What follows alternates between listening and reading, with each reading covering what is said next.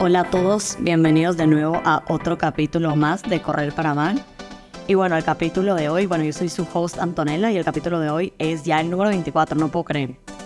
Eh, vamos a hablar un poco de aprender a sufrir, eh, también sobre las medias distancias, que justamente acabé de hacer una media maratón y en verdad creo que nunca he sufrido tanto. Entonces quiero como que relacionar un poco cómo entrenar para eso, pero también eh, cómo diferenciar el dolor del sufrimiento. Y parte de esto que tiene muchísimo que ver es cómo volverte más rápido.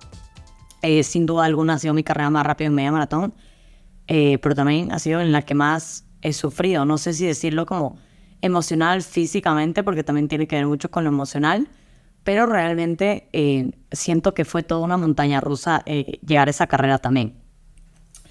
Entonces, básicamente, a lo largo de este capítulo vamos a discutir sobre técnicas y estrategias para desarrollar esa habilidad, no solo en la parte eh, mental, pero también en la parte física. Eh, la idea obviamente es darles consejos y trucos, cómo mejorar esta resistencia o esta velocidad. Entiendo que muchas personas no tienen eh, la posibilidad a veces tener un entrenador y creo que el capítulo de hoy lo quiero enfocar mucho a que independientemente de que tengas un entrenador o no tengas un entrenador, sepas cómo funciona un poco un plan de entrenamiento, cómo aprendes a sufrir en algunas velocidades, eh, que al final tu cuerpo a veces crees que no se van a adaptar a ellas, y sin duda cómo volverte más rápido a través de todo esto. Es básicamente aprender a manejar el sufrimiento de una manera segura y efectiva. También es importante entender que aprender a sufrir no significa ignorar el dolor o empujar el cuerpo más allá de los límites, sobre todo seguros, pero creo que significa reconocer el dolor, entenderlo y aprender a manejarlo siempre vamos a sentir un poco de dolor o incomodidad en lo que hacemos, sobre todo en el deporte, que creo que para, como siempre digo, to rise, something needs to get hurt, por decirlo así. Y pasa mucho, física y mentalmente. Eh, al hacer esto también podemos mejorar como nuestra capacidad para correr distancias más largas y obviamente correr mucho más rápido. Si a mí me dicen, evidentemente, también es la, la experiencia que yo tengo, pero yo creo que mi corazón sufre menos en una maratón o sea, está comprobado que va a sufrir menos mi corazón en una maratón que una media maratón, pero la intensidad y la explosividad de mis piernas sufren muchísimo más en una maratón, independientemente de, de la velocidad, o sea, o el impacto, realmente una media maratón es súper explosiva. Ahora yo quiero hablarles un poco más desde la parte no solo de beginner, pero como con el tiempo, cuando entiendes estos mecanismos, logras eh, mejorar, porque al final todos queremos mejorar. Entonces vamos a explorar mucho la parte esencial del entrenamiento, sobre todo para quizá medias maratones. Entonces si estás probando una media maratón o alguna media distancia, eh, saca papel y lápiz porque esto sin duda es para ti. Em, a pesar de que tengas un entrenador y tengas un plan de entrenamiento, como que saber que estás haciendo el proceso adecuado, si lo hiciste en el tiempo correcto. Em, creo que parte de aprender es sufrir un poquito menos cuando ya sabes cómo, cómo se tiene que vivir del otro lado. Eh, también el concepto de aprender a sufrir puede sonar un poco duro, pero yo diría que se refiere a la capacidad de resistir el dolor y también la incomodidad que tenemos durante el entrenamiento y sin duda en las carreras. Pero cuando en el entrenamiento ya aprendemos a sufrir, como que digamos que la carrera se vuelve, se vuelve un poquito más liviana, como que tú solo haces tus deberes y llegas a dar el examen final. Y también aprender a manejar el dolor es súper importante porque hay dolores que no deberías tolerar y hay otros que sí. Cuando ya sabes manejar este dolor, puedes aumentar tu velocidad y obviamente por ende mejorar tu resistencia. Entonces, para empezar un poco desarrollando todo este capítulo, que no les prometo que vaya a ser corto, pero creo que va a ser eh, súper importante. Si esto te ayuda, si estás escuchando esto mientras corres, y te parece ideal, perfecto, pero quizá volverlo a escuchar también después eh, con un papel lápiz para entender bien eh, este tipo de cosas y ejercicios también que te pueden ayudar en todo tu proceso de entrenamiento para alguna carrera. Entonces, eh, quiero empezar básicamente cómo vamos de 0 a 100. Siempre es mi manera de decir, uno siempre tiene que empezar de 0 a 100. Para correr súper rápido, obviamente tienes que empezar trotando. Y el otro día una chica me escribió y me dijo, es que empiezo a correr y me muero enseguida. Es como que, bueno, ¿cómo estás corriendo? Y ella me dice como que solo empiezo a correr con todo y ya está, pero no, no aguanto. Y creo que ese es el primer error. Hay un concepto que se llama barefooting, eh, que el otro día lo escuchaba en un podcast, de hecho, y aprendí de eso, que cuando nosotros somos chiquitos, nuestros papás nos ponen zapatos para ya caminar cuando ni siquiera sabemos pisar bien. Y por ejemplo, yo hago utilizar como que pantuflas o sandalias en la casa, quizá, aunque yo, o sea, o medias, porque odio que entren como que con zapatos. Y a mí me encanta andar en medias, pero últimamente lo hago como que estar descalza, eh, porque aprendo a pisar bien. Y hay veces que me pongo a correr independientemente con el zapato y siento como que una molestia. Pero solo es al principio, hasta entrar en calor. Y es justamente porque estoy adaptándome más a pisar bien como que en plano. Y creo que desde pequeños como que no, no nos adaptamos bien a pisar bien. Por eso pisamos mal también. Entonces, parte de esto es cuando tú eres chiquito tienes que empezar a gatear. O sea, es muy raro lo ve que no gatea y luego se pone a correr. ¿Qué pasa? Sí, pero realmente el proceso debería ser ese. Empezar a gatear, eh, luego caminar un poquito cayéndote, luego ya caminar em, o trotar un poquito. El otro día le llevé a la bebé de una amiga a la piscina y luego empezamos a hacer carreritas. Y ella corría, corría, corría y luego como que se tropezó y se cayó. Y es como que cuando empiezas a correr más rápido pasa eso. Entonces, ¿cuál es la mejor manera de evitar eso? Es creando esta resistencia, creando pasitos chiquitos de que al principio puedas correr un minuto seguido o trotar un minuto seguido, voy a utilizar la palabra trotar, un minuto seguido y luego que ya puedes hacerlo por tres minutos y luego cinco minutos y luego diez minutos. ahorita justamente estoy trabajando con, em, con un atleta que tuvo una fractura en el pie y básicamente al principio habíamos probado bricks y eso que ella no es triatleta, pero sí hace bici, para que su cuerpo se baje más caliente a correr y no le dolía el pie cuando se bajaba a hacer bricks. Sin embargo, si yo le pongo a correr solo 5 minutos así en seco, sí le dolía. Entonces también es súper eh, importante aprender a jugar con lo que te está funcionando a ti y qué es lo que le puede funcionar también a la otra persona. Obviamente a través de experiencias, siempre digo, apunten todo lo que hacen, cómo les fue en el día, en su entrenamiento, cómo comieron, cómo durmieron, porque eso tiene un impacto súper grande en tu desarrollo eh, sí, como atleta, em, siento que ya sé escuchar los pitos y el tráfico, a pesar de que cerré la ventana en mi apartamento, así que sorry. Em, pero bueno, eh, continuando un poco con esto, eh, les digo, tienen que aprender realmente a trotar poco a poco y luego ya correr, luego trabajar en velocidades, que tu cuerpo se vaya adaptando. Sí, sin duda alguna, yo ya estoy adaptada más de seis años a correr pero correr no es fácil. O sea, cuando no corres y te pones a correr mañana cinco minutos, las agujetas que te dan en el cuerpo, o sea, sientes que te atropelló un camión porque es el impacto. O sea, aunque yo diga que sí, el ser humano sí puede correr, en verdad sí puede correr, pero el, impacto que le estás haciendo a tu cuerpo sí es desgastante. Em, entonces, empezar por lo básico, que es trotar, trota un minuto, camina dos minutos. Trota 30 segundos, camina un minuto y medio haz esos intervalos, haz esos intervalos repetitivamente, repetitivamente por una semana, dos semanas, tres semanas, un mes, luego otro mes. Y luego vas a ver que ese minuto ya no es un minuto de trote. De repente se van a volver dos minutos y luego tres. Siempre con descansos.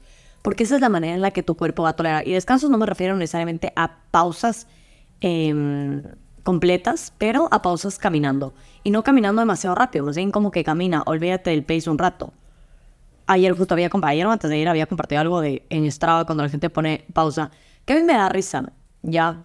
Pero yo lo digo porque, claro, a veces queremos que el número se vea más chiquito, como que más rápido, que se vea un mejor número, pero al final nos estamos haciendo un daño, porque realmente no estamos haciendo el trabajo como tiene que ser. Entonces yo prefiero que mi, no sé, me ponga, me a correr 10 kilómetros, prefiero que mis 10 kilómetros me salgan a 6.30 el pace que a 6.15 pero que paré, no sé, 30 minutos porque estaba recuperándome en cada intervalo. ¿Me explico? Porque no, no necesita recuperar tanto tiempo. O sea, más adelante vamos a hablar sobre el VO2 max, que básicamente es tu capacidad máxima de tolerar oxígeno, pero tu descanso en tu VO2 max, que ya es tu capacidad máxima, debería ser máximo de 3 minutos. Entonces, si estás descansando mucho más de ese tiempo, como que no estás haciendo, digamos que el entrenamiento efectivo. Evidentemente, si descansas 10 minutos está bien, pero depende de la serie que tú estés eh, haciendo antes, o por ejemplo un endurance, que no les quiero confundir con, con, con estas palabras tricky, quizás si, si eres un beginner. Em, así que vamos paso a paso. Pero bueno, entonces, tienes que empezar a trotar para luego poder correr. Trotar, correr, relativamente similar, no es lo mismo, em, pero se compagina. Ahora, parte de eso es saber que en tu proceso vas a tener que aprender a sufrir. Entonces es la capacidad de aprender a tolerar esta incomodidad. Te vas a sentir incómoda. Sentirse incómodo es parte de. Pero eso, lo único que le vas a resolver es practicando, o sea, saliendo a correr. Diciendo, ay, no, qué parece me da, no te va a funcionar. O sea, tienes que salir a correr, tienes que sentir esa incomodidad. No significa que tienes que correr todos los días porque puede ser muy fuerte también. Pero pasando un día, tres días a la semana, y luego ya tomas costumbre. O sea, yo ni siquiera corro, bueno, yo corro a veces cuatro días a la semana, pero no mucho más que eso. Entonces, sí es importante eh, saber medir esto. Ahora, ¿cómo diferenciamos el sufrimiento, el dolor, la tolerancia? Y yo creo que el dolor es una sensación física inmediata que se experimenta o debido a una lesión, una contractura, alguna condición física, que es un dolor que tú sientes. Por ejemplo, te duele el vaso, te duele el tobillo, Em, te duele la cabeza, o sea, todos sabemos experimentar esos dolores y es una respuesta directa y específica a algo que te está sucediendo en tu cuerpo. Pero el sufrimiento es una experiencia más amplia eh, que implica muchísimo un dolor emocional, ¿ya? Eh, pero dejando a un lado como que este dolor emocional, vamos a decir que es un dolor, se podría decir intangible, no sé si utilizar esa palabra correcto, pero cuando, cuando tú estás corriendo y tu corazón está en el cielo, obviamente estás sufriendo. Pero eso no significa que no lo estés haciendo bien. Quizá es la manera de trabajar, por ejemplo, tu umbral anaeróbico eh, para poder tolerar mayor esta resistencia. Ya les voy a explicar todo lo que es umbral y todo, pero tienes que aprender a distinguir. Y yo creo que el ser humano, cada uno sabe cuando algo le duele. Les digo muchas veces, uno sabe cuando algo le duele y es un dolor que, que es un dolor. Entonces no es como que Sufrimiento, yo creo que sería el saber que tú estás adolorido también y quieres seguir y quieres sufrir más aún. A veces yo digo que el sufrimiento es una elección. Y yo, por ejemplo, yo sí elijo sufrir en las carreras. El sufrimiento es una elección. Esa es la manera de describir el sufrimiento. Entonces, si tú quieres ir y correr por disfrutar, perfecto. El otro día le acompañé a una amiga a una carrera de 10 kilómetros y fui su pacer y básicamente le hicimos un test. Eh, threshold test básicamente para, para saber cuál era su ritmo. Y sé que la sufrió, al menos los primeros dos kilómetros y los últimos sé que lo sufrió. Pero esa era la idea. Yo le dije, si tú no quieres sufrir, tú me avisas y le frenes. Pero lo ideal es que para que en el entrenamiento no sufras tanto, la regla del 80-20 que el otro día les compartí en historias sobre este libro, que les recomiendo muchísimo que se lean para entender que realmente el 80% del trabajo tiene que ser aeróbico y el 20% eh, anaeróbico, por decirlo así. Em, y, ella sufrió hasta el final. Le dije, bueno, esa sensación no la vas a tener mucho más que en entrenamientos de velocidad de 200, 300 metros, 500 metros. Luego, ya que te vayas adaptando un poco más, el cuerpo se adapta y ya vas a tener como que 15 minutos de tempos, donde en esos 15 minutos sí que va a ser un ritmo un poquito más fuerte. Entonces le iba explicando estas cosas. Eh, pero me encantaba porque ya al final tenía tantas preguntas y descubrió que parte de entender su proceso es entender cómo funciona el proceso general. Y esto es lo que vamos a hablar hoy. Entonces, parte de eso es saber elegir el sufrimiento. Si tú quieres sufrir, está bien sufrir. Y si no quieres sufrir, está bien no sufrir. Yo, Antonella Alarcón, digo, me encanta disfrutar de las carreras, me encanta, pero llega un punto que hay carreras a las que sí elijo sufrir. O sea, elijo sufrir. Y lo que me encanta de los deportes de resistencia y sobre todo largas es que es un sufrimiento para el que tú entrenas, pero no es un sufrimiento explosivo, que a mí el sufrimiento explosivo no me gusta. O sea, a mí me pones a hacer un test de 5 kilómetros, de 10 kilómetros y yo me muero. O sea, de verdad no lo disfruto y lo paso mal y quiero vomitar. Y de hecho, en los de 21 quería vomitar. Mm. Eh, pero elegí sufrir, o sea, era buscar un récord eh, personal y lo encontré y estoy full feliz con eso, estoy orgullosa de eso. Diablos, pero creo que tengo que trabajar mucho más en aguantar ese sufrimiento porque de verdad te pasé mal. Y no sé si siempre quiero experimentar eso. Hay ratos que lo voy a querer experimentar y hay ratos que no. Eh, y creo que lo que he venido experimentando, que es bonito no tener necesariamente tantas carreras, sino tener unas específicas donde justamente te sacan de este panorama. Em, bueno, y sin duda sacarte de este panorama es sacrificios que hay detrás. Eh, siento que el sufrimiento va mucho en cuanto a la parte mental, porque es una elección, pero el dolor no. Y mm, a veces tenemos que hacer muchos sacrificios y una pregunta que hice acá es como que, ¿qué, hay detrás de este sacrificio que le dijimos a la hora de como que sufrir o prepararnos para este tipo de distancias o, querer realmente sufrir? Es que siempre hay un sacrificio que esperar de ella y básicamente la manera de definir qué es un sacrificio es básicamente un acto de renunciar a algo que valoras o deseas con el objetivo de alcanzar otro objetivo más importante o significativo. En cuanto a entrenamiento, que es lo que estamos hablando, carreras, puede referirse a renunciar a placeres eh, como comer, salir más, tomar. Aunque ustedes saben que yo, en verdad, amo la cerveza y me tomo siempre una cerveza. Porque me encanta ese balance que yo tengo. Quizás sí, dos, tres días antes de la carrera no lo hago, pero en verdad me gusta disfrutarlo y es parte de mi placer y para muchos les puede parecer mal, para otros, o sea, de hecho yo no es que fomente el alcohol, pero no lo hago por el alcohol, es porque el sabor de la cerveza me fascina. Eh, también como renunciar a, tu tiempo libre, que eso sin duda es un sacrificio, o a una alimentación. Y siempre digo que para mejorar tu rendimiento, alcanzar metas, la nutrición es demasiado importante. Ojo, yo ahorita me metí 3 kilos después del Ironman de Cozumel, no me había pesado hasta ayer, eh, que estábamos haciendo un, llenando unos datos de un atleta y, dije, ay, bueno, me da curiosidad, me voy a pesar. Y me pesé y dije, ¿qué? Tengo tres kilos de encima. Que en verdad tres kilos para mí puede ser full, pero eh, me siento bien. O sea, me siento fuerte, me siento en un peso adecuado, no es que tengo cuadritos, pero me siento bien. Entonces dije, ay, no le voy a parar bola. Pero parte de eso es que a mí no me gusta pesarme precisamente por mis traumas de, hace años y ya está bien, lo hice, pero no pasa nada. Y no es que mañana me estoy metiendo una dieta y haciendo una dieta, más bien todo lo contrario, estoy comiendo súper sano, eh, estoy disfrutando cuando estoy con amigas, salgo, tomo algo, no me importa comerme algo frito, eh, lo disfruto, pero siempre siendo consciente de que tampoco me voy a meter una papota eh, rellena de todo frito y todo terrible como por ansiedad o porque siempre digo que también lo que comemos también genera mucha ansiedad. Sea sano o no sano, pero nos genera la comida también genera ansiedad. Em, entonces sí hay que ser muy, muy consciente de lo importante que es la nutrición en el deporte y creo que no me cansaré nunca de decirlo. Entonces, hablando un poco de sacrificios, yo creo que en el deporte siempre vas a tener que sacrificar muchas cosas, em, pero tanto como en el trabajo. O sea, yo creo que siempre les digo, el deporte es lo más cercano a la vida, precisamente porque es, es algo que lo experimentas muy de cerca siempre. Entonces, ahora sí, hablándoles un poco de empezar, eh, dolor, sufrimiento, sacrificios, vamos a hablar sobre qué es lo que hay que hacer, por dónde empiezo, independientemente que ya seas experimentado o no seas experimentado en correr una media distancia. Voy a hablar en específico de una media maratón, por decirlo así, pero también medias distancias pueden ser de Ironman, ¿ok? Em, ¿Y por qué hablo de medias distancias? Porque dependiendo de la experiencia que estés buscando, creo que una media distancia siempre nos pone a prueba eh, para experimentar resistencia, potencia, velocidad, mente, que ya saben que a mí me encanta hablar de la mente, pero para mí el deporte de resistencia es cabeza pura y dura.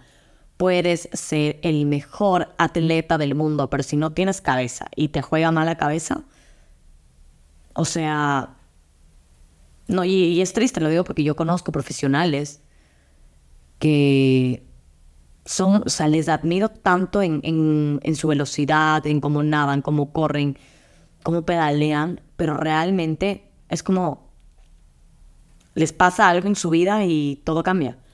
Y a mí me ha pasado también, es normal, pero yo sí creo que hay veces que tenemos que simplemente elegirnos.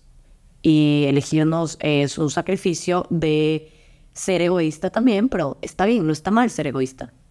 Yo le hablaba con mi psicólogo el otro día, me decía, quiero que seas más egoísta, necesito que pienses más en ti. Entonces es un trabajo también que lo estoy haciendo, pero bueno, aquí vamos. Entonces, medias distancias, y me encanta hablarlo en este porque acabo de correr una media maratón, entonces les voy a contar el proceso. Primero es súper importante entender que toda carrera tiene que ser planificada, es lo mejor, y sobre todo tienes que entender cómo funciona la periodización de estas carreras. ¿Ok? Entonces, ¿cómo empezamos? Entender que toda carrera tiene que ser eh, periodizada. Siempre les digo que normalmente yo planifico mis carreras a finales de año o a principios de año y elijo todas las carreras que quiero correr en el año. Si de pronto surge una en el camino y quiero cambiarla, que me pasó el año anterior, eh, sin embargo, el objetivo A, digamos que nunca lo pierdo de vista. Entonces, ¿qué es la periodización? ¿Cómo elijo una carrera? Entonces yo diría que, siendo amateurs, elijas dentro del año dos semestres. El primer semestre donde puedes tener una carrera A y el segundo semestre donde puedes tener otra carrera tipo A. A son las principales, las objetivas, las que realmente quieres buscar algo. Em, quizá un tiempo, solo terminarla, eh, disfrutarla, es una primera cosa que vas a hacer en tu vida. Yo le elegiría como una carrera. O sea, si es tu primera media maratón, yo diría, elígela como tu carrera A. Es tu primera maratón, elígela como tu carrera A. Es tu primer Ironman, medio Ironman, elígela como tu carrera A. B serían carreras como que van a ser, que van a complementar y van a ayudar a que tú llegues en forma, eh, en pico de forma a tu carrera tipo A, que es tu carrera principal. Eh, voy a intentar como que desmenuzar todo mi lenguaje en For Dummies, eh, porque quiero que al final que todo el mundo logre entender esto y que no se vuelva tanto como un diccionario de qué, qué es un brand. Entonces ya les voy a explicar todo esto. Entonces, uno planifica todo el año de carreras, elige las carreras que quiera hacer y con su coach, más bien tu coach debería hacer esto, eh, no tú. Tu coach tiene que periodizarte todo tu ciclo de entrenamiento, ¿ok? Entonces, ¿qué es la periodización? Básicamente la periodización es dividir tus macrociclos en fases, fases de entrenamiento. ¿Qué son los macrociclos? Básicamente, como dice ciclos, son ciclos de entrenamiento de la parte más macro desde afuera, donde tú en unos vas a trabajar resistencia, o sea, por ejemplo, base, en otros vas a trabajar fuerza, em, en otros vas a trabajar race paces. Entonces, depende del objetivo que estemos buscando en la fase de tu macrociclo, eh, vamos a trabajar para que llegues en pico de forma a tu carrera. Es la manera en la que lo intento escribir for dummies, ¿ya? Pero entonces periodizar básicamente es eh, calendarizar tus entrenamientos para que luego puedas identificar en qué fase de entrenamiento estás para poder llegar a tu carrera en tu mejor em, pico de forma. Entonces, básicamente esta periodización, como les dije, se basa en la base, en la resistencia y trabajar tu VO2 va el VO2 max, es tu capacidad máxima de tolerar oxígeno. De, más bien de no, de, aguantar sin oxígeno, porque cuando tú estás en, en el VO2 max, básicamente ya no tienes oxígeno. Es tu punto al fallo, o sea que realmente alguien profesional podría estar aguantando tres minutos, sobre los tres minutos. Fisiológicamente está comprobado que un profesional en los bus tops máximo aguanta seis minutos. Pero por ejemplo yo, Antonella, yo creo que aguanto dos minutos y medio en mi V2 Max. Y corriendo en la bicicleta igual y menos. Entonces, eh, les voy a hablar de una periodización básica, general, ideal, completa eh, tradicional. ¿Y por qué hablo de ideal? Porque es para hacer una buena carrera. Yo creo que a un entrenador le puedes decir, ay, ¿sabes que Mañana en dos meses, en tres meses voy a hacer esta carrera, pues prepárame. Y yo creo que muchas veces eh, llega la gente para hacerlo así. Em, de hecho, hoy tengo una sesión eh, con una chica en Nueva York porque va a correr una media maratón de, em, de Nueva York y lo va a correr en tres semanas. Entonces me dijo, mira, ¿crees que, o sea, si yo me inscribo, yo le dije, yo no puedo hacer nada por ti en tres semanas. Lo único que puedo hacer es ver que llegues descansada, que llegues bien comida, eh, analizar los entrenamientos que hayas venido haciendo para identificar más o menos a qué pace puedes correr esos 21 kilómetros, planificarte un poco, ayudarte en la parte mental, de nutricional, para que puedas correr más tranquila la carrera. Pero me dices que mi entrenador solo me dijo que tengo que ir y correr y nunca me dice a qué ritmo, solo me dice, bueno, hoy te toca 8 kilómetros, ve y corre 8 kilómetros. Entonces yo creo que tampoco, yo le dije, mira, deberías tu entrenador y decir, mira, en el plan de entrenamiento que yo tengo contigo, qué me incluye. O sea, ¿me vas a explicar los entrenamientos? ¿No me vas a explicar los entrenamientos? ¿O solo me mandas las tablas y no tengo derecho a preguntar? Me explico, si, si ese es el plan de entrenamiento, pues te tienes que adaptar a ese plan de entrenamiento que estás pagando. Entonces yo le fui sincera, le dije, mira, me encantaría decirte que yo en tres semanas puedo hacer algo, pero es que en tres semanas sería mentirte y engañarte y robarte, diciéndote que sí puedo hacer algo. Lo que puedo hacer es lo otro, que igual tiene su relevancia y su peso, pero sin embargo, en cuanto a números, no puedes hacer mucho en tres semanas. Entonces, es súper importante por eso el, entender esta periodización y por eso yo les quiero hablar de planificar una periodización, por ejemplo, para una media distancia y cómo más o menos funciona. Entonces, básicamente, esta es la periodización tradicional. No es ningún método eh, que yo me lo inventé, no es un método de otra persona, esto es un método universal, o sea, fisiológicamente, eh, biológicamente, químicamente comprobado a través de estudios, a través de muestras de atletas Em, para entender cómo funciona el ser humano y, su y el deporte en cuanto a oxidación de grasas y todo este tipo de cosas. Entonces, empezando por ahí, cómo funciona una periodización para una carrera, es primero desarrollar tus umbrales ventilatorios. ¿ya? Entonces, el ser humano tiene dos umbrales ventilatorios, el 1 y el 2. Entonces, es una, es una regla que tú subes como que en curva eh, aquí es cuando me encantaría explicar geometría, pero no puedo, estoy como que dibujando mi mente.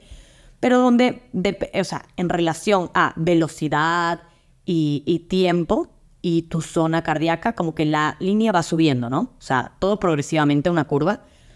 Em, donde primero vas a entrar en tu umbral ventilatorio 1 y en tu umbral ventilatorio 2. ¿Ya? Dentro de esos umbrales, por ejemplo, en el primer umbral, por decirlo así, o dentro del 1 y el 2, la idea es que tú ganes resistencia. Entonces, ¿qué vas a hacer? Vamos a hablar que esta es la famosa, digámoslo como así como zona 2, puede ser incluso esta zona 3. Pero en esta zona 2 es donde queremos ganar esta resistencia. ¿Y cómo ganamos esta resistencia? En pulsaciones bajas. No les hablo de pulsaciones de 100 necesariamente, pero dependiendo del atleta, la experiencia, eh, el peso del atleta tiene que ver mucho.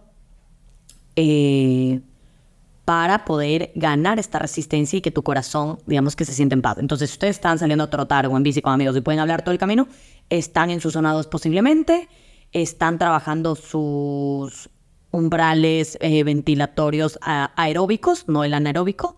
Anaeróbico sería más cuando ya no puedes ni hablar. Eh, y eso no es trabajar resistencia.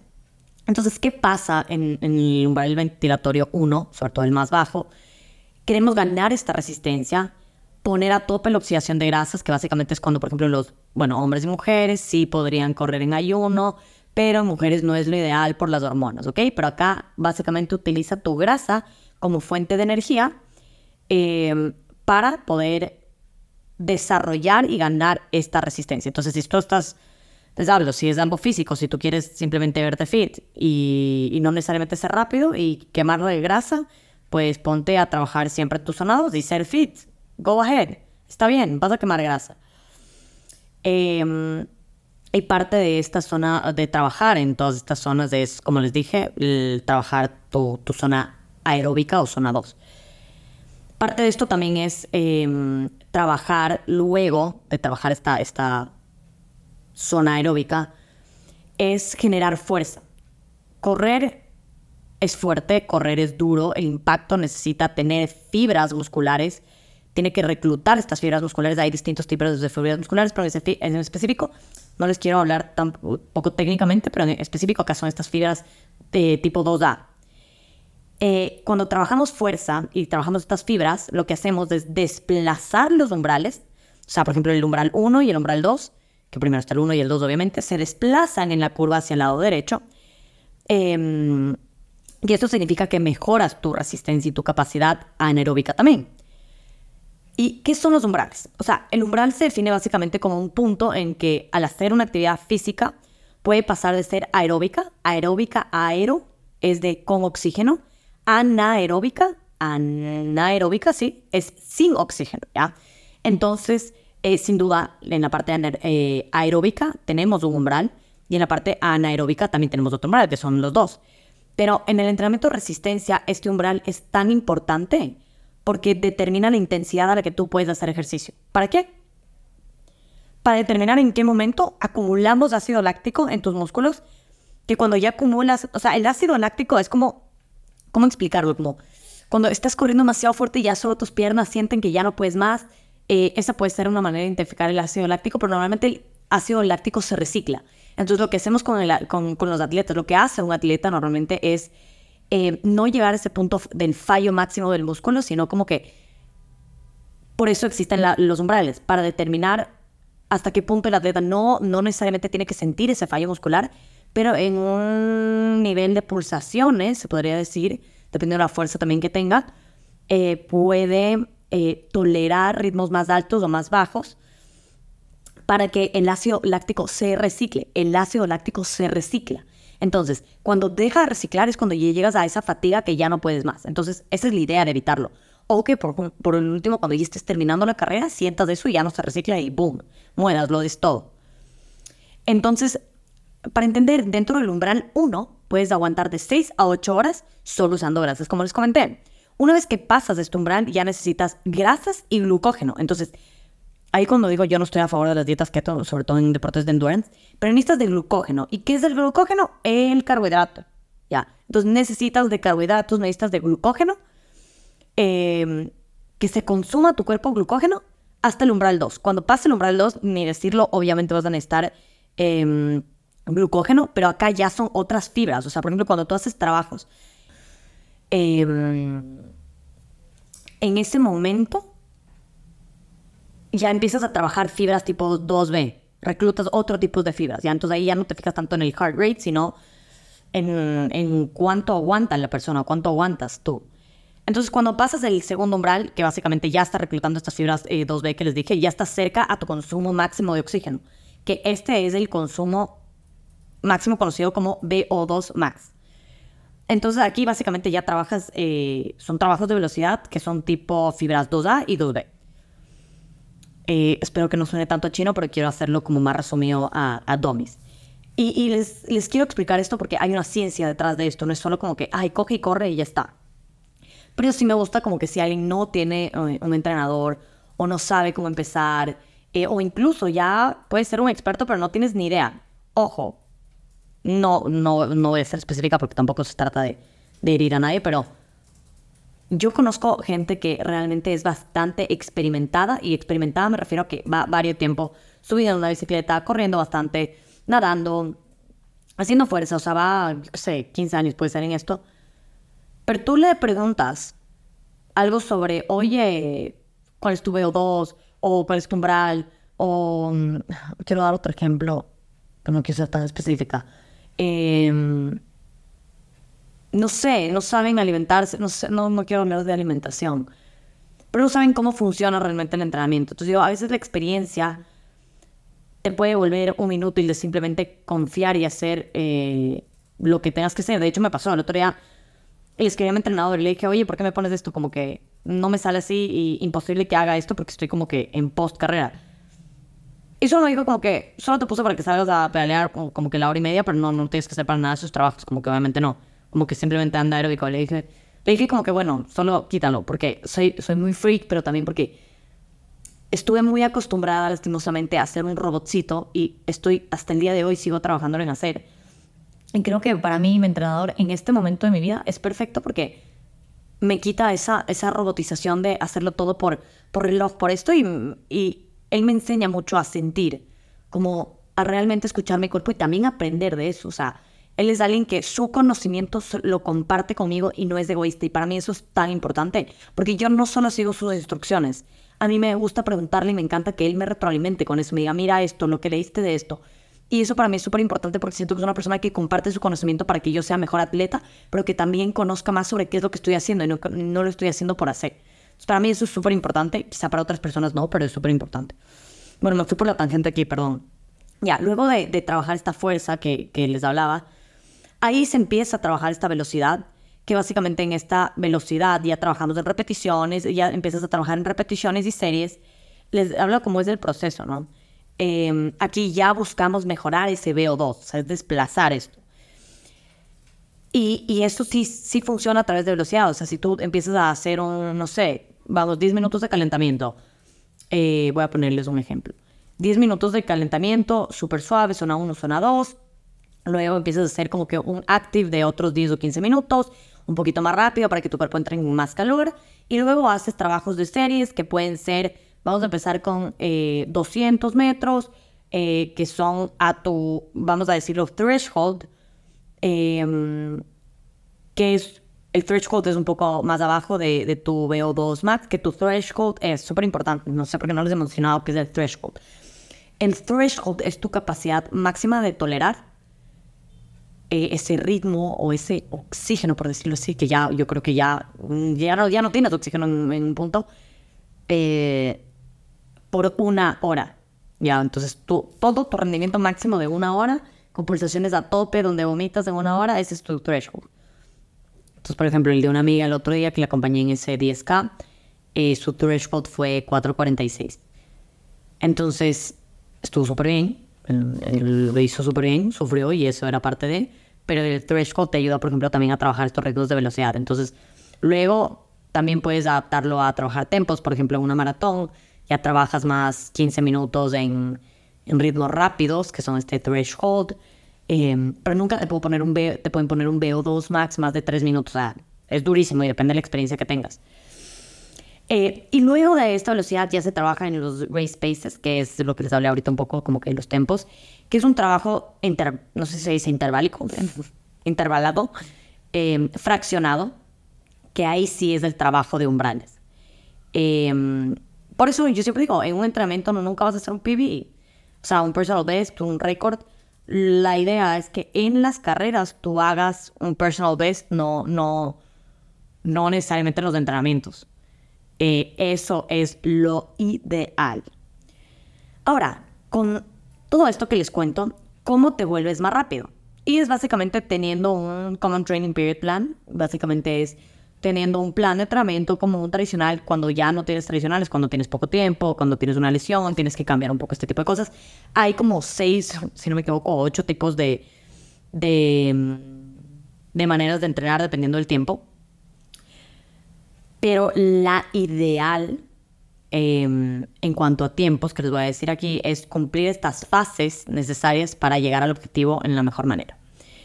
Las fases de un periodo de entrenamiento son base, build, que es eh, la construcción, por decirlo así, peak, eh, peak, ¿cómo se dice en español? Peak, eh, peak.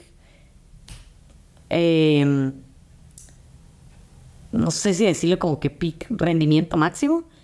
sí, el evento y la transición, ¿ya? Entonces, básicamente la base, lo ideal, por ejemplo, yo me acostumbro o me gusta dividir mi año de entrenamiento en dos macrociclos, seis meses, seis meses, donde em, el primer macrociclo eh, voy a trabajar primero la base, donde lo ideal es que sean de dos meses a tres meses, eh, un periodo de base. Entonces dices, dos, tres meses de base es un montón, pero sí.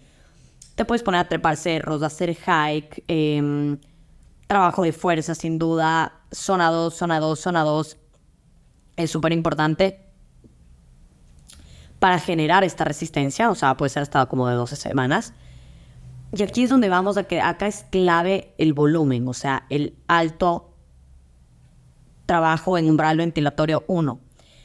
Em, volumen que siempre tiene que ser progresivo. Yo digo que de semana a semana no deberían subir más del 10% de la carga, dependiendo la, la experiencia que también tenga el atleta. Em, entrenamientos extensivos, les voy a dar un ejemplo. 10, 15 minutos de warm-up y de la nada 40 minutos active. Esos 40 minutos vamos a hacerle un pace de zona 2, zona 2 alta. Eh, y eso es básicamente un trabajo de base. Y luego un cooldown de 5 o 10 minutos. Entonces aquí en la base es ideal el entrenamiento por heart rate. O sea, aquí tus pulsaciones son claves. Entonces la distribución de volumen es súper importante que tu pico máximo de volumen normalmente se realiza de 5 o 6 semanas antes de carrera. Lo ideal. Eh, y en maratón, tres o cuatro semanas antes. Entonces, en una media maratón, digamos que tu carga más fuerte, no digo distancia, pero carga más fuerte, que puede ser relacionado también al volumen. Pero, por ejemplo, a mí en un entrenamiento de 22 kilómetros puede ser súper fuerte, eh, mientras que quizá un 30 kilómetros sí, muscularmente me puede afectar un poco más, pero fue más suave en cuanto aeróbicamente. Entonces depende mucho de eso. Em, pero bueno, la base se trabaja, la base tienes que tener, lo más importante es el trabajo de base. Luego del trabajo de base, eh, vamos a la parte de, em, de build, donde en, este en esta parte de build eh, vamos a trabajar en esta fuerza, donde acá puede ser trabajos de cuestas, de 100, primero progresivamente, no te puedes meter 300 metros de cuestas semana 100, eh, luego 200 o 100, 150 repeticiones así y el descanso en la bajada. La bajada también es duro, o sea, es duro bajar, por eso tienes que bajar lento a veces si quieres caminando. Entonces estos trabajos de encuestas son súper importantes, sin duda pesas, gimnasio también va a ayudar. Eh, y acá puedes trabajar velocidades cortas, como las series cortas de 100, 200 metros, 300 metros, eh, no tampoco 1K interval, o sea, no le vas a poner mil metros al atleta tampoco, o sea, no vas a hacer un, trabajo de fuerza necesariamente repeticiones de un kilómetro. Eh, entonces, esta parte de, de, build, sí buscamos lo ideal que sea eh, un mes, mes y medio, diría que hasta nueve semanas, eh, para construir esta fuerza y que el atleta tenga la fuerza para aguantar esta velocidad eh, independientemente que sea rápido para uno para otro, para uno 6.30 puede ser rapidísimo, para otro 5 puede ser rapidísimo. Entonces, es, o sea, es, depende de la persona haciendo alguna, cabe recalcarlo, pero siempre me gusta decirlo. Entonces, luego del build viene eh, el peak, que también es como otro mes y medio, podría decir, quizá puede ser un poquito más corto, pero en el peak nosotros sí queremos trabajar velocidades y race paces. Entonces, acá vamos a trabajar VO2 max, umbral ventilatorio 2, eh, las recuperaciones no pueden ser muy cortas, eh, y esto, por investigación científica, una persona profesional, que les mencioné al principio, como máximo puede tolerar 6 minutos. A mí 6 minutos me parece una barbaridad. De hecho, yo en mi mente lo tenía como 3 minutos, que es como alguien que de verdad, como que vamos a decir un amateur top. Yo creo que incluso algunos pros podrían tolerar tres minutos, un poquito más, pero eh, por investigación científica, que yo hasta el día de hoy, o sea, debería ser una investigación que, que personas que seguramente, y que Blumenfeld, Frodeno, seguramente se han llegado a seis, o sea, Kipchoge, o sea, seguramente em, han llegado a, a esos minutos, supongo, pero eso es por investigación científica. Eh, entonces aquí sí se trabaja eso. Y evidentemente unas dos semanas antes de la carrera está el famoso Tupper Week, que el Tupper Week es básicamente una o dos semanas antes de la carrera donde baja completamente la carga, sobre todo una semana antes. Es básicamente yo he hecho mucho breath working que me ayuda muchísimo. Si no he escuchado ese capítulo sobre la respiración y apnea, es súper importante porque a mí me ha ayudado muchísimo a mantener la calma, a mantener mi fitness alto en semana de carrera, a trabajar ansiedad. Entonces es súper importante que para mí, yo sí, o sea, hay gente que llega mejor cargada a la carrera eh, yo no llego mejor cargada a la carrera, más bien yo necesito llegar suave y pues, casi que si no hago nada esa semana mejor. No es lo ideal, obviamente. Yo a veces yo voy a estirar un poquito y ya. Eh, y bueno, básicamente en, este pick ya te tocan la, carrera y la idea es que llegues a, a tu forma máxima, a tu mejor pico de forma. Y luego ya viene la transición, que diría que son dos semanas, un mes, incluso puede ser un mes y medio. O sea, una maratón, por ejemplo, cuesta toma seis semanas, pero media maratones yo creo que a mí me costó recuperarme unas dos semanas.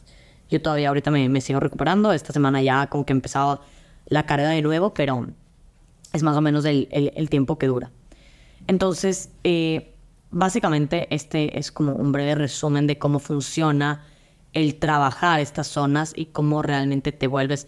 Obviamente esto es algo que te lo planifica tu entrenador, pero si no tienes un entrenador, no tienes acceso a ello, eh, espero que esto te sirva para anotar en un papel quizá cómo distribuir em, tus periodos, tus cargas o, ver qué es lo que puedes hacer para ayudarte. Em, siempre dentro de estos macrociclos eh, encontramos estos, estos microciclos que son lo que les expliqué un poco, eh, cómo ir trabajando estas series en varios días para lograr objetivos en la etapa de ciclo de entrenamiento que estés. Entonces, si estás en la etapa de build, sin duda alguna vamos a construir em, esta fuerza y esta velocidad.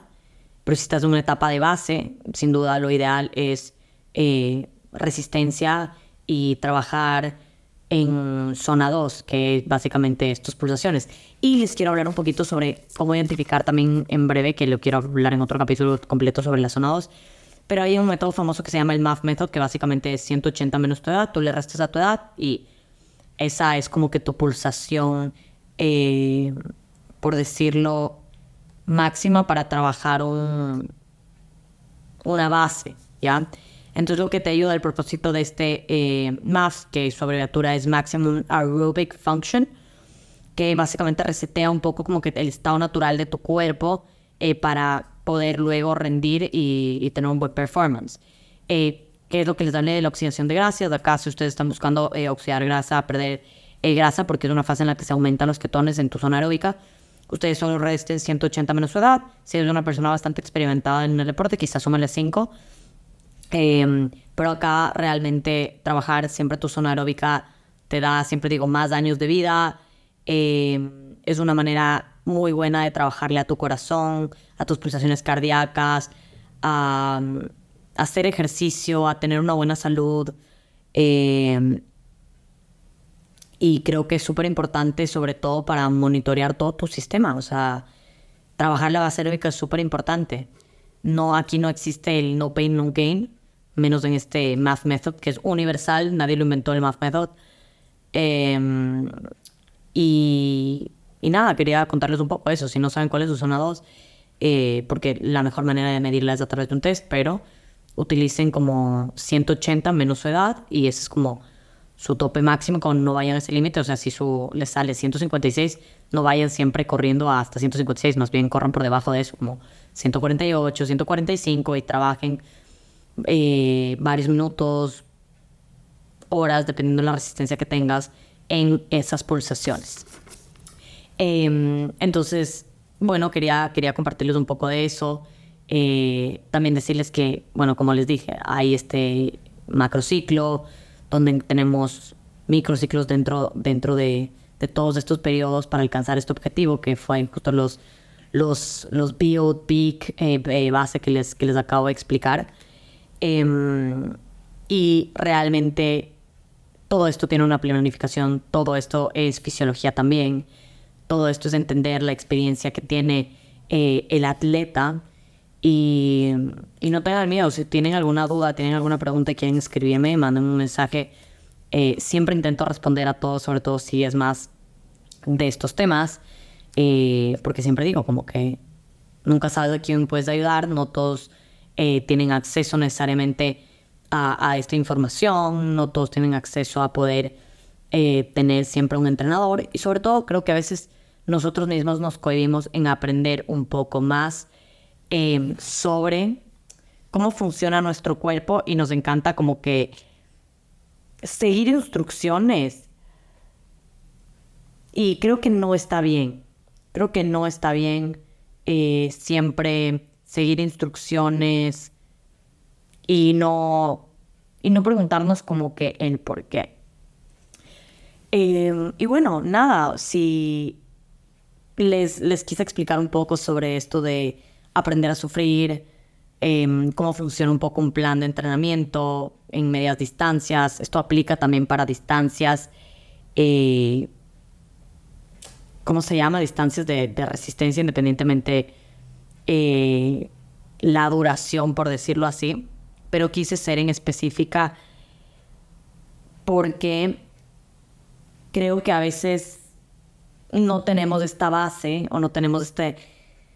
Sí, este know-how eh, de cómo volvernos más rápido. Y muchas veces creemos que todo lo que vemos es todo lo que tenemos que hacer y no es así. Así que realmente les invito a que em, se escuchen este capítulo las veces que sean necesarias y, que se animen a trabajar en su zona 2 varios tiempo porque luego van a ver que van a poder tener una capacidad de resistir mucho más.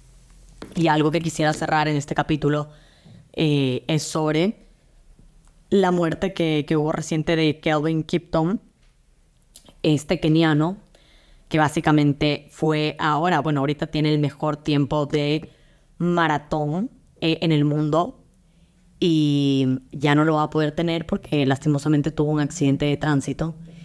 Y algo que me pasó antes de la carrera, que les voy a contar súper breve un poco sobre mi carrera, yo realmente tenía planificado un pace hasta el día antes de la carrera. Mi entrenador me llamó y me dijo, no, ese no es el pace, es más rápido. Yo, ¿qué? Como que no estaba preparada mentalmente para eso y yo creo que eso me afectó mucho. Quizás si lo hubiera salido, sabido un poquito antes, quizás me hubiera preparado más para eso, hubiera tenido también mi sesión eh, distinta con mi psicóloga deportiva, pero al final creo que también me, me enseñó mucho y yo no había sufrido como sufrí en esa. O sea, realmente yo estoy acostumbrada a terminar rematando, ya no podía más, de verdad ya no me daban las piernas, ya no me daba el corazón, sentía que ya no, solo ya no podía más. Y me acuerdo que la noche anterior me dijo como que, bueno, tu pace es este. Y yo le dije como que no, o sea, y me dijo, ¿por qué no? ¿Por qué no crees en ti? Y yo como que, porque no, ¿cómo mis piernas van a poder correr esa velocidad? Me dijo, bueno, que sepas que puedes. Eh, y está en ti intentarlo. Y me dijo, hay veces solo tenemos un chance en la vida de intentarlo. Y eso me llegó full, porque dije, bueno, si no es ahora, esta carrera yo elegí sufrirla, o sea, fue como que sí, voy a ir a sufrirla. Y, y está lindo tener récords, está lindo hacer mejor las cosas, está lindo tener reconocimientos, eh, que lo hablé en el capítulo anterior al final, como, como el ego y el reconocimiento van de la mano, pero ya no era una cuestión de ego, era una cuestión de, man, en serio, ¿y qué pasa si tengo solo este chance de intentarlo? Que espero que no toque madera aquí al lado. Pero al sí, o sea, ese día de la carrera luego nos fuimos con una amiga em, que conocí en Instagram, que vive en Luxemburgo y me sigue por, por correr y incluso nos fuimos a tomar unas cervezas, luego nos fuimos a comer unas arepas y justo hablábamos de que ella cuando estuvo en, ¿era en Chicago, eh, sí, fue en Chicago, conoció a Kelvin Kipton y que son unos seres humanos que eh, realmente ellos no creen en, las cosas asombrosas que hacen. O sea, saben que son increíbles, pero y que son los mejores del mundo, pero son como que súper tímidos. No son como que, que J-Lo. Ah, yo soy lo máximo. No son que Paris Hilton. Ellos son como que súper cohibidos, como no te ven a los ojos, como que... Y, y es súper difícil de entenderlo. Y, y sin embargo yo lo entiendo parcialmente. Y hablábamos de eso y, el siguiente, y esa noche como que la noticia de que él tuvo un accidente con su entrenador. Y dije, qué bolas que haya pasado esto.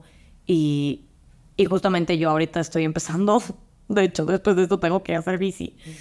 Y no quiero, pero bueno, lo tengo que hacer. Eh, y nadar. que les voy a hablar sobre lo importante que es nadar en, en un entrenamiento de maratón también, que ayuda. Pero me quedé pensando y dije, wow, o sea, que solo tenemos un chance. Y él tuvo un chance de intentarlo. Bueno, creo que va tres maratones. Pero en su último chance tenía el chance de ser sub eh, dos horas, obviamente profesional. Y ya no tuvo porque se murió y el entrenador ya no tuvo la, el chance de poder entrar. O sea, me parece muy heavy. Y creo que hay veces que nos vivimos la vida queriendo hacer tantas carreras, pero no elegimos una óptima para realmente demostrarnos que we can do more. El otro día hacíamos un plan de entrenamiento para una maratón, que es en diciembre, y y esta chica me decía, oye, quiero... Que yo, en verdad la admiro mucho a ella por todo lo que ha pasado en la fractura.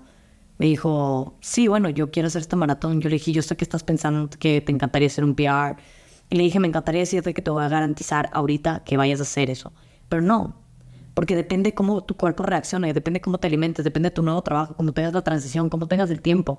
O sea, estamos casi, sí, un poco menos de un año, estamos que ocho meses, diez meses para poder planificar esta carrera y sin embargo me encantaría decirte que, que sí, que vas a hacer un PB, pero tuviste una fractura donde estuviste casi un año sin correr. Como, no te quiero vender humo, no te voy a vender humo, no, no te voy a ilusionar con algo que tenemos que ir viéndolo con el tiempo. Sin duda queremos trabajarlo, pero creo que el, el, quiero hacer un capítulo de que el deporte se ha prostituido demasiado. Em, pero hay veces que sí tenemos un chance de intentar algo en la vida. Y ella solo me dijo, yo quiero volver a correr una maratón quiero correrla sin dolores, sin lesiones, porque el anterior también corrió con lesiones. Eh, sin lesiones, quiero correrla. Eh, si me tengo que demorar un poquito más de cuatro horas, eh, está bien, porque yo sé que tampoco va a estar muy lejos de las cuatro horas, pero quiero correrla como si fuera de nuevo una nueva maratón. Y a mí me quedó eso en el corazón porque dije, wow, es otra manera de decirlo, tengo este chance de intentarlo y hacerlo bien. Entonces, hay muchas maneras de experimentar el como que quizás solo tengo un chance más. Y me pasa ahorita que yo tengo que preparar para, eh, ya tengo seis semanas para prepararme para mi maratón y realmente estoy cagada del miedo porque no sé si logré en este momento hacer sub 3. Pero voy a intentarlo y si sale bien y si no, ¿qué es lo peor que pueda pasar? Que no salga. Eh, y, espero tener el chance, espero que no me pase nada de tener el chance en diciembre también de intentarlo, pero si hay algo que de verdad quieres y tienes tanta hambre de, como que inténtalo. La ambición no es mala. Y, la ambición depende de quién. Para alguien la ambición puede ser terminar una maratón en cinco horas. Y otra persona se puede estar riendo de esa persona, pero la otra persona no juega ni macateta. O sea, y no te corre ni aquí ni de, de la esquina de tu casa a la tienda. Entonces, nos creemos en el poder de juzgar demasiado cuando no es así. Ya me, me pegó mucho el, leer esta historia eh, de, todos los kenianos. Y, son personas que viven para esto, pero sin embargo ellos a veces no se creen lo que hacen. Entonces, aprendamos quizá a veces nosotros también a creer más en nosotros, pero también saber en qué nube estamos, eh, sin lastimar al resto y apreciando todo lo que tenemos alrededor. Así que nada, espero que en este capítulo de un poco un mix de todo, aprender a sufrir medias maratones, cómo planificas eh, tu carrera y cómo realmente te vuelves más rápido con una correcta planificación, funciona así. Espero que les haya ayudado. Eh, denme feedback, escríbanme, díganme qué les pareció este capítulo eh, me encanta porque cuando les digo, denme feedback, eh, les gustó este capítulo, qué quieren que hable más, yo realmente lo tomo en consideración porque al final es un tiempo que yo comparto de mi lado con ustedes y que ustedes se toman el tiempo de hacerlo. Entonces, eh, me encantaría que me manden un mensajito, que me escriban, que me digan dudas también que tengan, que les gustaría que hable más. Y nada, les mando un fuerte abrazo y nos vemos en el siguiente capítulo. Em, que tengan una excelente semana, fin de semana, independientemente de cuando lo estén escuchando. Pero bueno, esto eh, lo van a escuchar, yo lo cargaré un lunes, así que si están escuchando el mismo lunes, que tengan una excelente semana. Les mando un fuerte abrazo a todos y espero que ya sepan cómo empezar a planificar por lo menos una carrera que tengan en mente y tengan un objetivo cercano o lejano. Eh, un fuerte abrazo,